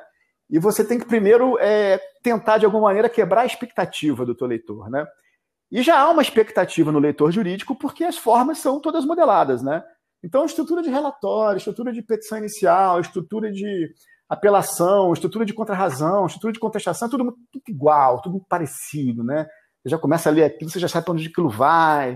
Uh, e há muita dificuldade ali na, na, escrita. Muitas vezes as pessoas não têm o interesse por essa habilidade de, de realmente passar o que você está dizendo, né? Quantas vezes em juízo eu já não vi direito bom uh, que podia avançar mais se tivesse sido melhor explicado, melhor evidenciado, mas que por falta de uma boa comunicação jurídica acabou não atingindo o potencial que, que tinha ou, ou, talvez gerou até uma improcedência, com sucumbência, né? em vez de ganhar, pagou. Né? Isso não é incomum. Então, é, tem, tem duas maneiras importantes de você é, conseguir fazer uma boa narrativa jurídica a famosa narrativa jurídica eficiente, né? É você usar não só a curva dramática, mas entender que o teu leitor ele tem que é, é, resolver um problema, ele tem que ler aquilo, ele tem que fazer alguma coisa com aquilo, né? Então, ajuda o cara, ajuda o teu leitor, seja qual for a mensagem que você quer passar. Então, uma boa maneira de gerar empatia com o teu leitor é primeiro quebrar a expectativa mudando a estrutura, né? Você vai fazer uma petição inicial que não tem uma estrutura de, dos fatos do direito do pedido. Você pode fazer isso de uma maneira diferente, né? Você pode é, ter uma inteligência de apresentar os seus personagens no começo de uma história de modo sintético, deixar muito clara qual é a relação de antagonismo né, que o seu protagonista é, sofre, que, que, que, coisa é essa que está ali, porque isso já vai é, acionando, de certa forma, coisas que estão dentro de nós. Né? A gente tem essa, essa dicotomia de, de, de, algum momento, se posicionar: é, esse aqui é o antagonista, esse aqui é o, protagonista, esse aqui é o bonzinho, esse aqui é o mal, né? esse aqui nem tanto e, e, deixar essa apresentação com muita clareza, né? E evitar textos que eu, que eu chamo de. Tem vários nomes, né? por exemplo, textos centopeicos, né? São muito irritantes os textos centopeicos, né? Porque é, para te convencer, ele, ele, fica que nem uma centopeia, sempre voltando né, para o mesmo lugar, ele não avança em linha reta, né? Então, se lê a mesma coisa oito vezes, poxa, meu Deus, né? Na, na oitava você já quer tomar a conclusão contrária daquilo, né? Ou então o, o, texto brega, né? O texto brega também é muito difícil de ler, porque ele tem. Tudo é superlativo no texto brega, né? É, tá tudo em negrito, tá tudo em caixa alta, tá tudo sublinhado. Né? Pasme, excelência, pasme, sublinhado, caixa alta, é, em destaque. Né? E, assim, na minha opinião, isso não, isso não colabora com a função utilitarista que, que, que os atores têm com esse texto. Não é só o, o juiz, é, é o outro advogado que vai ter que ler e entender como contestar aquilo né, ou como apresentar defesa, conforme seja um ambiente civil ou penal. Então, levando a pessoa em consideração, e aí vem aí o, o, de fato a segurança de você fazer isso usando o método de legal design, é você entender para quem você está escrevendo, né? É. Então, por exemplo, é, como é que eu faço diariamente aqui na, em petições intercorrentes de, de, de, processos de improbidade que são geralmente complexos, né? Eu, eu divido a, a, minha fala em resposta a três perguntas essenciais que, que o outro lado quer saber. Né? Ele quer saber primeiro o que é isso aqui. Você quer uma petição, mas é o quê? Para que, que é isso aqui? Ou então, se é uma inicial, o que, que é isso aqui? Né? Porque quando você identifica isso, você já faz uma série de relacionamentos processuais no sentido do que, que vai ser possível ou não obter daquilo. Né? A gente tem bastante correlação entre a forma processual e a possibilidade né, de expansão ali do que você está pedindo. É, logo depois é o que é que, que tem aqui? O que, que aconteceu? Né? Depois do que é isso, o que, que aconteceu? Me conta o que aconteceu. Me diz qual é a história, porque eu já vou me posicionando, eu já sei o que é, você vai me dizer o que aconteceu agora e já está me ajudando. E no final é o que, que você quer. Né? Então, essas três estruturas de texto que você consegue trabalhar bem é, dentro de uma visão de curva dramática, principalmente na parte do que aconteceu, ajuda muito, se você fizer bem feito, ao outro resolver o seu problema. E isso naturalmente gera empatia. Então você começa uhum. a somar elementos extratextuais que são capazes de, além da ideia, causar um efeito nesse teu leitor que, acreditem, vai fazer diferença. Né? Porque são pessoas que estão interagindo com aquilo e essas pessoas têm, têm dores, têm angústias, têm alegrias, têm, têm aborrecimentos. Uma pessoa como você, você gostaria de ter sua, sua tarefa abreviada, principalmente se são muitas, né? Então, essa maneira de escrever, agregando todos esses elementos, e aí você vai agregar elementos visuais, como, como o Visual chama, para facilitar ainda mais a tarefa, né? É, trazer um, um exemplo de, de, visualização de dados para provar uma tese, já fiz várias vezes, funciona muito bem. Ou trazer um infográfico, uma timeline, um, um plano na page, por exemplo, como técnico de você colocar numa única folha tudo que é importante saber, né, em acréscimo ao teu texto. Isso nunca vai falhar. Então a minha resposta final aqui, depois dessas voltas todas, né, é se fizer direito, vai dar certo.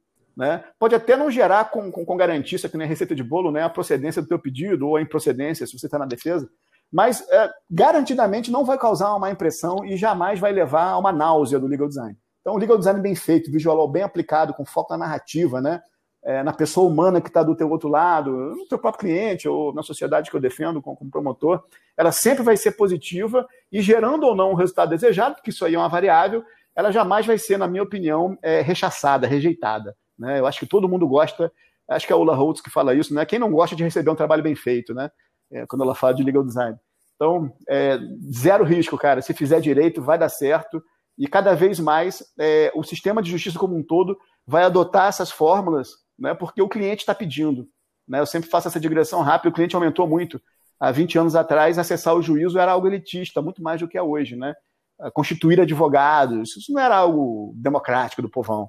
Hoje não, hoje no Brasil, 20 anos depois, a gente teve os marcos aí dos juizados especiais criminais, do Código Consumidor e muitos outros, que democratizaram bastante o acesso à justiça. Mas também levou uma massa de, de, de demandas né, que cresceu muito. E hoje o cliente precisa saber o que está acontecendo, o cidadão precisa saber o que está acontecendo, precisa entender né, é, o que tem a lei né, nessas duas vertentes, visual, visual para democratização do direito e visual para dialética jurídica.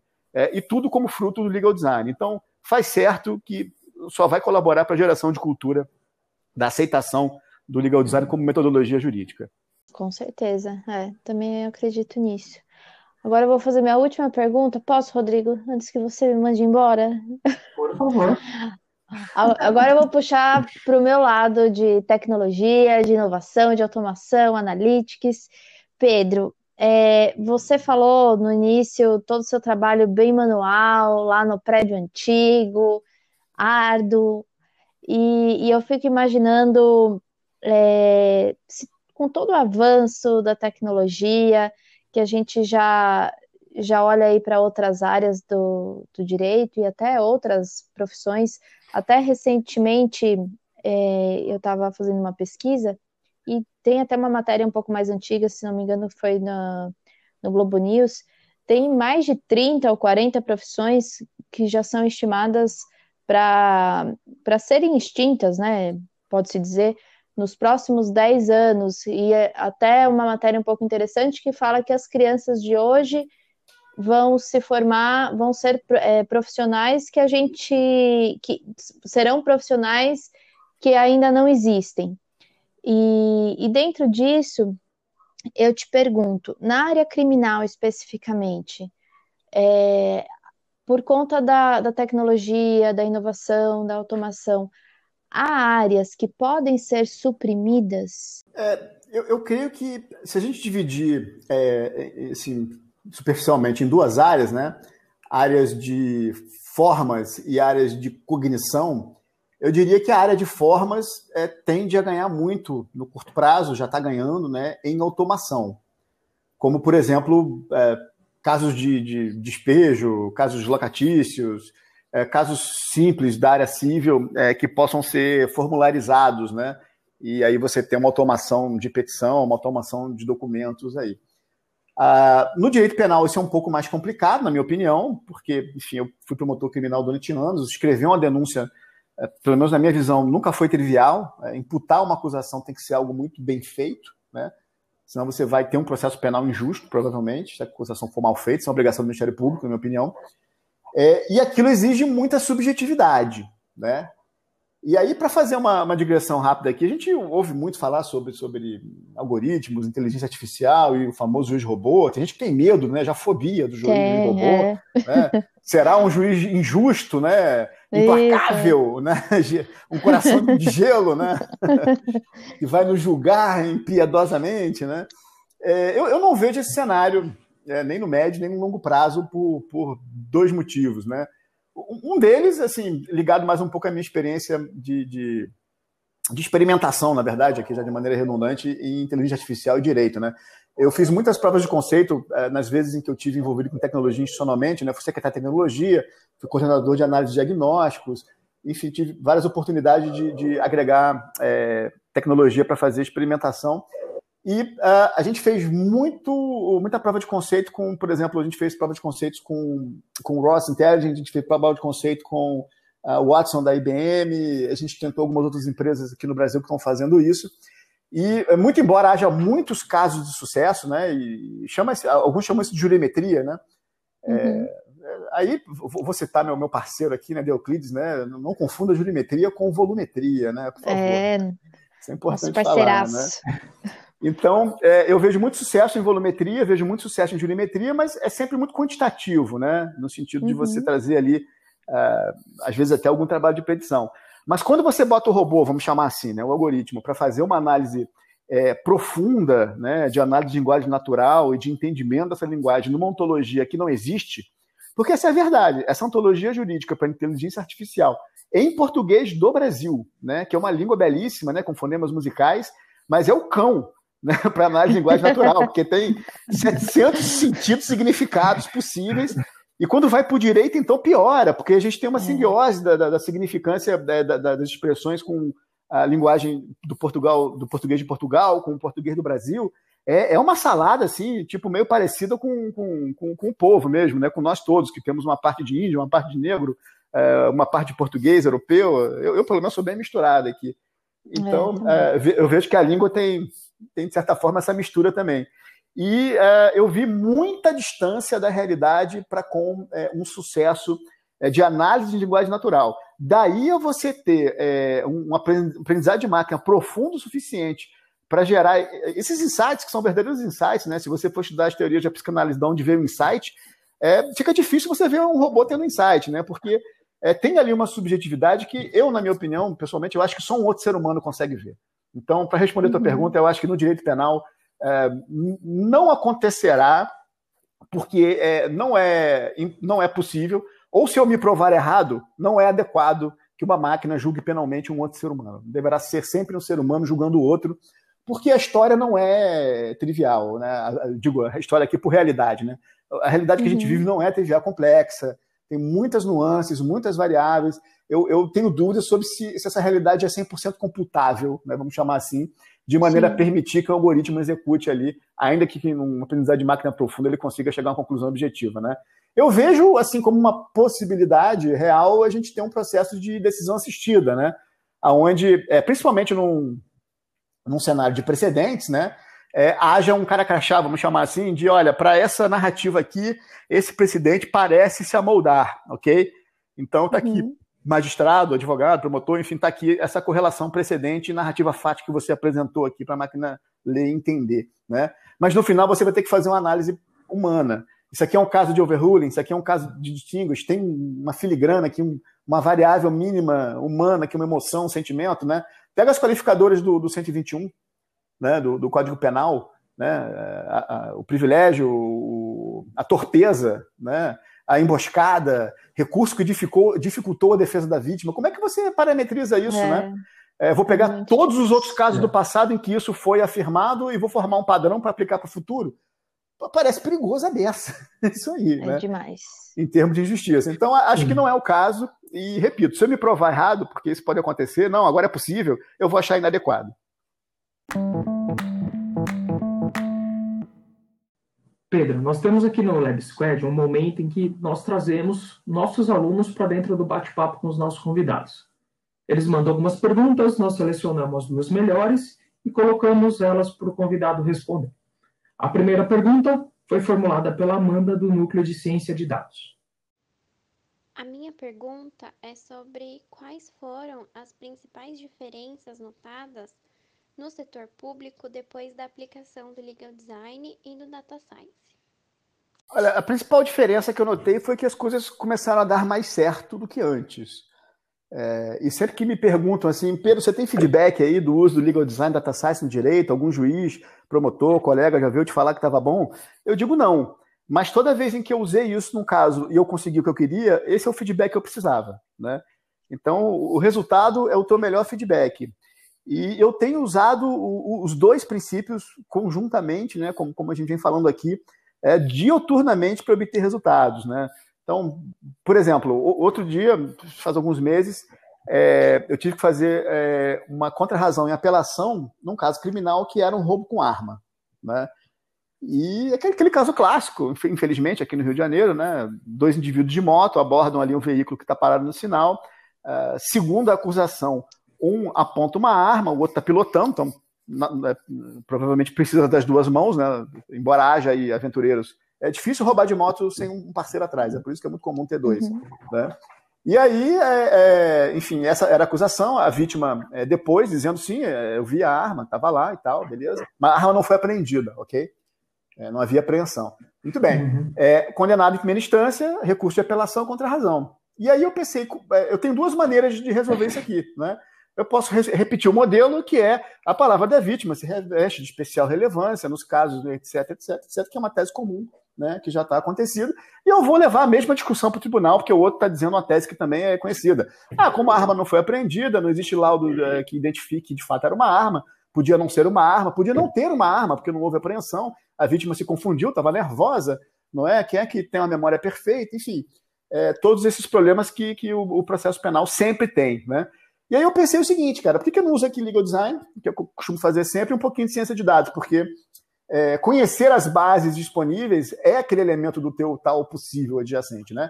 Então, eu conheço bem as bases de dados do, do, sistema de justiça, conheço as bases de dados do sistema de segurança pública, e eu sabia de antemão, porque isso que é importante, você saber isso de antemão, senão a ideia não vem, né? ou não vem a tempo. Então, eu sabia que eu conseguia fazer ali uma distinção de dados em relação à quantidade de ocorrências tipificadas né, de roubo com arma, que é uma majorante, né, do 157, e eu conseguia fazer uma distinção geográfica, né? Porque pela área integrada de segurança pública, que é a nossa distinção aqui no, no Rio de Janeiro, e pela circunscrição da delegacia, eu consigo delimitar é, uma área, né? Um, enfim, uma, uma, quantidade de amostra ali num determinado período. E aí o que, que eu fiz? Falei, eu tive uma ideia, cara. É, eu vou fazer uma, uma, uma, uma, inferência aqui. Vamos ver se eu consigo fazer o seguinte. É, quantos roubos é, com arma aconteceram num período dado, né, que tivesse correlação com o contexto, em que a arma não foi apreendida. Ou seja, a acusação era de que houve arma, mas a arma não foi apreendida. E, enfim, baixei meus dados, dei, dei uma organizadinha, joguei no Tableau, que é uma ferramenta que eu costumo usar bastante e tal, e vi, verifiquei ali o seguinte, né? Que enquanto a, a quantidade de crimes é, de roubo com arma era extremamente ascendente no período da minha amostra, né, numa linha bem, bem inclinada, né, bem angulada, é, a quantidade de armas apreendidas no mesmo período era oposta, assim, tipo boca de jacaré, né? Então eu propus uma, uma, uma hipótese para o magistrado, na verdade para o segundo grau.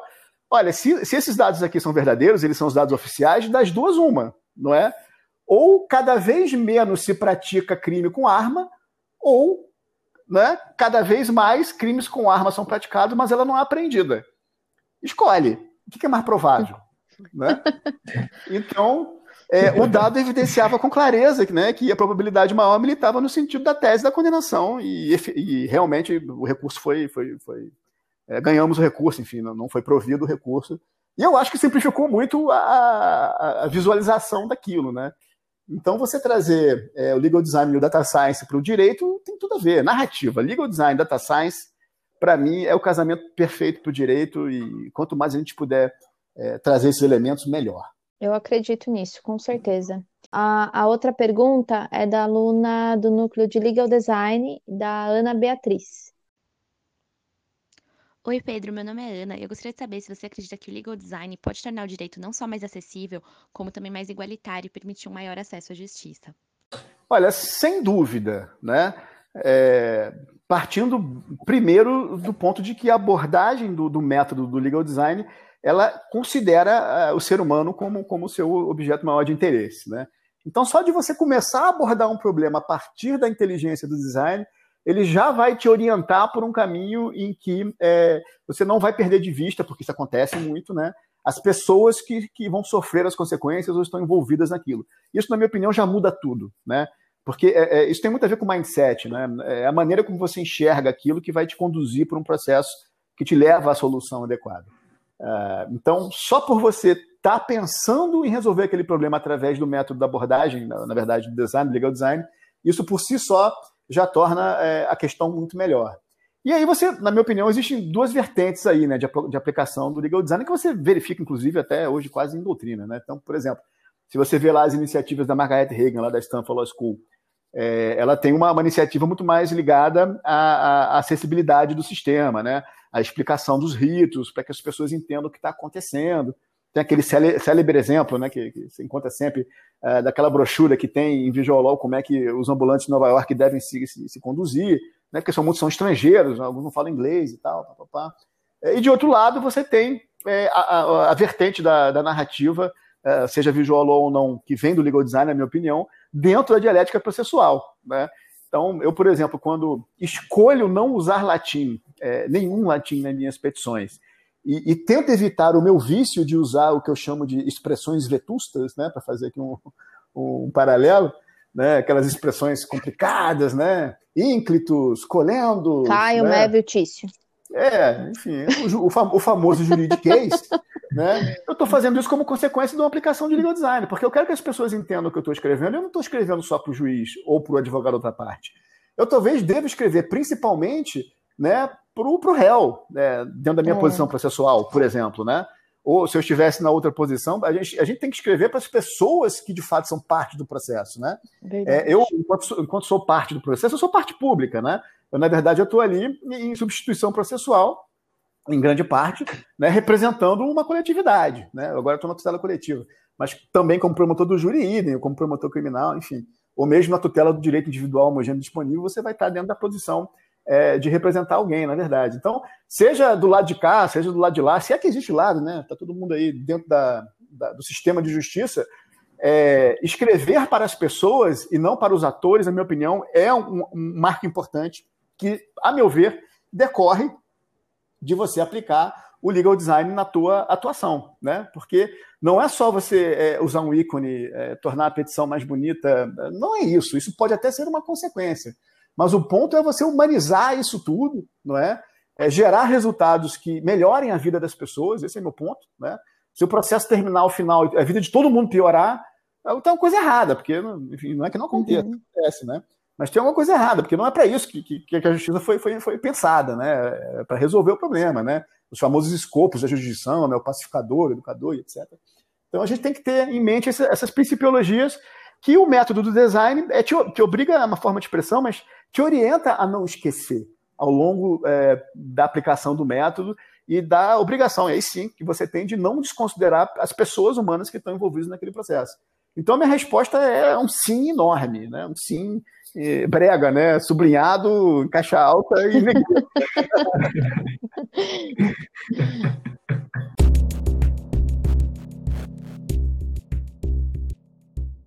Chegamos ao momento ainda mais descontraído em que nós pedimos para que o nosso convidado compartilhe conosco e com quem está ouvindo uma sugestão de livro, música, filme ou qualquer outra coisa que goste de fazer durante as horas vagas.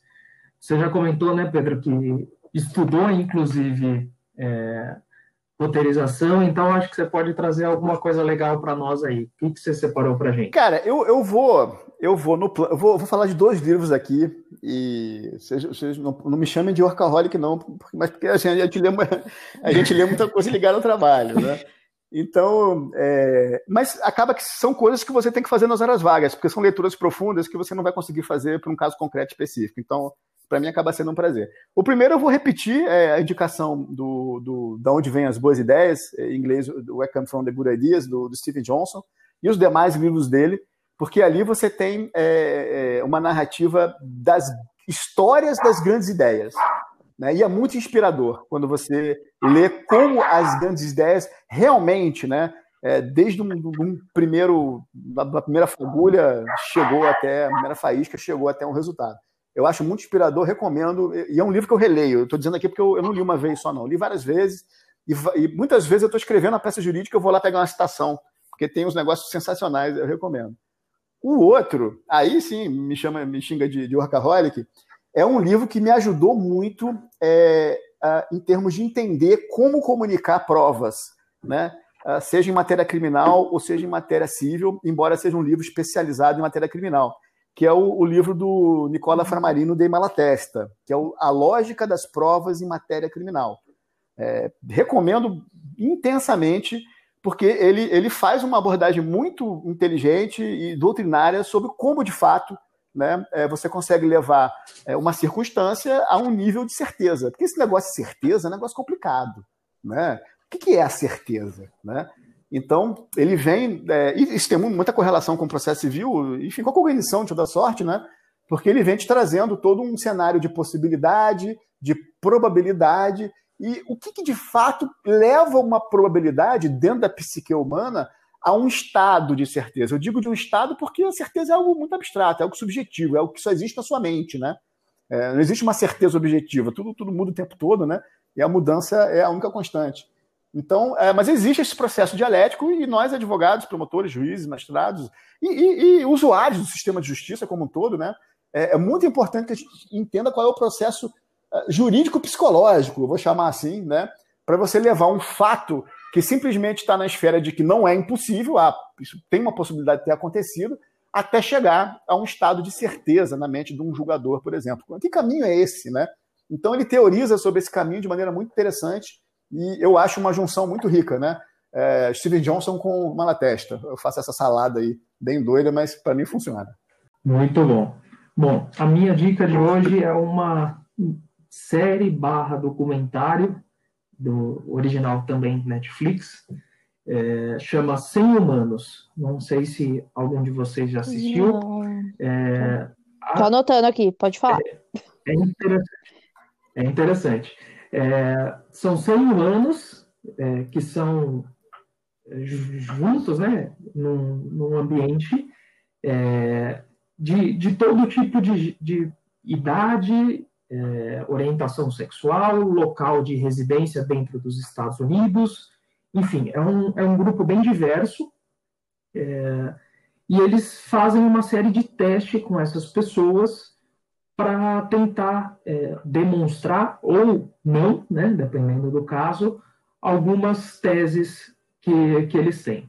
Então, por exemplo, em alguns episódios, é, eles separam os 100 humanos entre grupos de diferentes idades, e aí eles dão diversas atividades em que o senso comum é, defende de que em determinadas atividades as pessoas mais novas são melhores, em outras atividades as pessoas mais experientes são melhores. É, tem outros episódios que eles fazem a separação entre sexo masculino e feminino, é, entre locais de residência, enfim, eles fazem diversos testes, mostram os resultados, inclusive é, algumas coisas de, em relação a, a vieses, é, e demonstram isso, embora no, no, na amostra que eles utilizem, eu tenho minhas dúvidas quanto ao rigor científico necessário para poder chegar àquelas conclusões, no final eles con conversam com especialistas sobre aqueles temas e trazem a, a visão científica propriamente dita sobre, sobre o tema que foi tratado em, em cada episódio. Então, acho que é muito legal e tem alguns que realmente foram muito surpreendentes e que, que fazem a gente pensar em relação a vieses, isso que a gente já tratou aqui no podcast em várias situações diferentes. Então, a minha dica de hoje é essa. Eu anotei todas e eu com certeza vou ler os livros e vou ver essa série. E a minha dica é: eu vou fazer um convite. Nessa semana vai rolar a vigésima edição da Semana Jur, da, da nossa amada São Bernardo. E vai ter de tudo: vai ter meditação, vai ter evento para cozinhar, vai ter evento de tecnologia, questões é, mais intrínsecas, de discussões raciais. Vai ter muita novidade, muita coisa boa. A faculdade prepara sempre com muito carinho, com muito cuidado a semana jurídica. Esse ano, em especial, ela vai ser online, né, por toda a questão da, da pandemia. O Rui que está coordenando a, a, programação, mas de todo modo, a, toda, todos os convidados, toda a programação da, da Semana Jurídica foi feita com muita atenção e com muito detalhe aos assuntos mais, mais procurados e mais, é, mais essenciais né, a, a todo momento, e também para descontrair os alunos e quem tiver interesse é totalmente gratuita. Alguns, alguns temas são para precisam de inscrição, mas a maioria não. É só entrar lá no, no site da faculdade, no, no assunto, no, o assunto que se interessar e acompanhar via YouTube. E na sexta-feira, como eu também sou um pouquinho contadora de história, eu vou estar lá no Alumni Talks para falar junto com o Rui, com a Natália e com a Ellen Frota, é, para contar um pouquinho sobre profissões além do tradicional e a gente vai é, explicar um pouquinho da nossa trajetória, como que a gente chegou até aqui, né? Pode-se dizer, e para impulsionar também os alunos a sair um pouquinho fora da caixa. Então, convidar para todo mundo para participar da Semana Jurídica na sua vigésima edição, que está sendo feita com todo carinho e atenção para os alunos e para quem mais quiser participar. Pedro, gostaria de agradecer muito a sua participação. Todos nós sabemos o quanto de trabalho que um promotor de justiça normalmente tem, e mesmo assim você topou tirar um tempo da sua agenda para vir aqui conversar com a gente, compartilhar um pouco da sua experiência. Isso foi muito legal. Aposto que todo mundo que nos está ouvindo também é, gostou e se interessou por conhecer ainda um pouco mais. Como eu comentei no começo, a gente teria que tirar algumas, muitas horas de conversa para colocar todo o papo em dia, né? Então já fica aqui o convite para num futuro você retornar aqui para conversar mais um pouquinho com a gente sobre outros assuntos. Será um prazer. E também, se por acaso estiver por aqui em São Paulo, a conhecer a faculdade e nos fazer uma visita. Muito obrigado. Maravilha, gente. Eu, eu que agradeço participar aí da, da galera com a galera do Lab Squad. E, cara, posso dar mais uma dica aqui de série? Tem, tem uma que eu, que eu vi há pouco tempo atrás, eu até recomendei claro. outro dia no. Recomendei outro dia lá no meu LinkedIn, e o pessoal é, tem dado um feedback muito legal. E, e, eu fiquei assim, bem impactado por essa série, na verdade, que é o Abstract é, a arte do design. Tem no Netflix, né? E, e, ele é, é uma série que conta a história dos, de muitos grandes designers, né? É, modernos, recentes, né? E lá você encontra histórias incríveis que, que recentemente me inspiraram, inclusive, né? Tem a história do Tinker Hatfield, que é o designer de, dos tênis da Nike. É incrível o processo de trabalho dele. É, a série já começa arrebentando com o Christopher Neiman, que é o ilustrador da The New Yorker, né? Ele mostra o processo, como é que ele cria aquelas capas incríveis, né? E tem a história do, do Bjark Ingels, que eu não sei se pronuncia assim, ele é um arquiteto dinamarquês também que revolucionou a arquitetura. Enfim, são, são histórias de, de designers das mais variadas áreas, né? Eu gosto muito do, do, do Cass Holman, que é o designer de brinquedo, né? Nossa, é genial a maneira como ele trabalha. Então, ver como esses caras trabalham, é, o Ian Spalder de, de produtos digitais, é, também me, me, me marcou muito. Eu gostei muito dessa série, já tem duas temporadas. E eu realmente recomendo. Essa aí de Netflix, para mim, mata. É Abstract, The Art of Design, no Netflix. Cara, muito legal para assistir. Mais uma anotada aqui. Realmente é muito bom. Pedro, muito obrigada. Virei sua fã por dois motivos. Por você ser promotor criminalista, porque eu tenho uma veinha aqui. Eu já comentei que se fosse hoje eu ia mudar de área, porque eu assisto ID Investigação. Eu não saio desse canal. Muito bom. Eu, eu me acho, tá? Eu me acho a investigadora, que eu fico tentando sanar as investigações. E também por você ter todo esse perfil tecnológico. O Rodrigo, o Rodrigo disse uma coisa, é, ele nem sabe, primeira vez que eu vou falar isso para ele.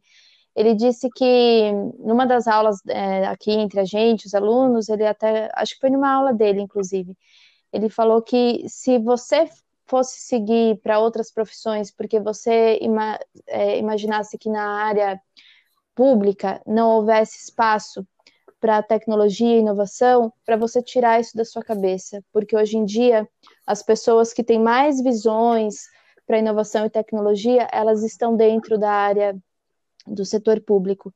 E pessoas como você, como o Rodrigo, elas têm realmente me inspirado a enxergar de uma outra forma né, para o tribunal, para a área pública. Então, eu te parabenizo por isso. Fiquei muito feliz de te conhecer, fiquei muito contente com o nosso bate-papo e já sou sua fã. Volte, o Live Squad já é sua casa.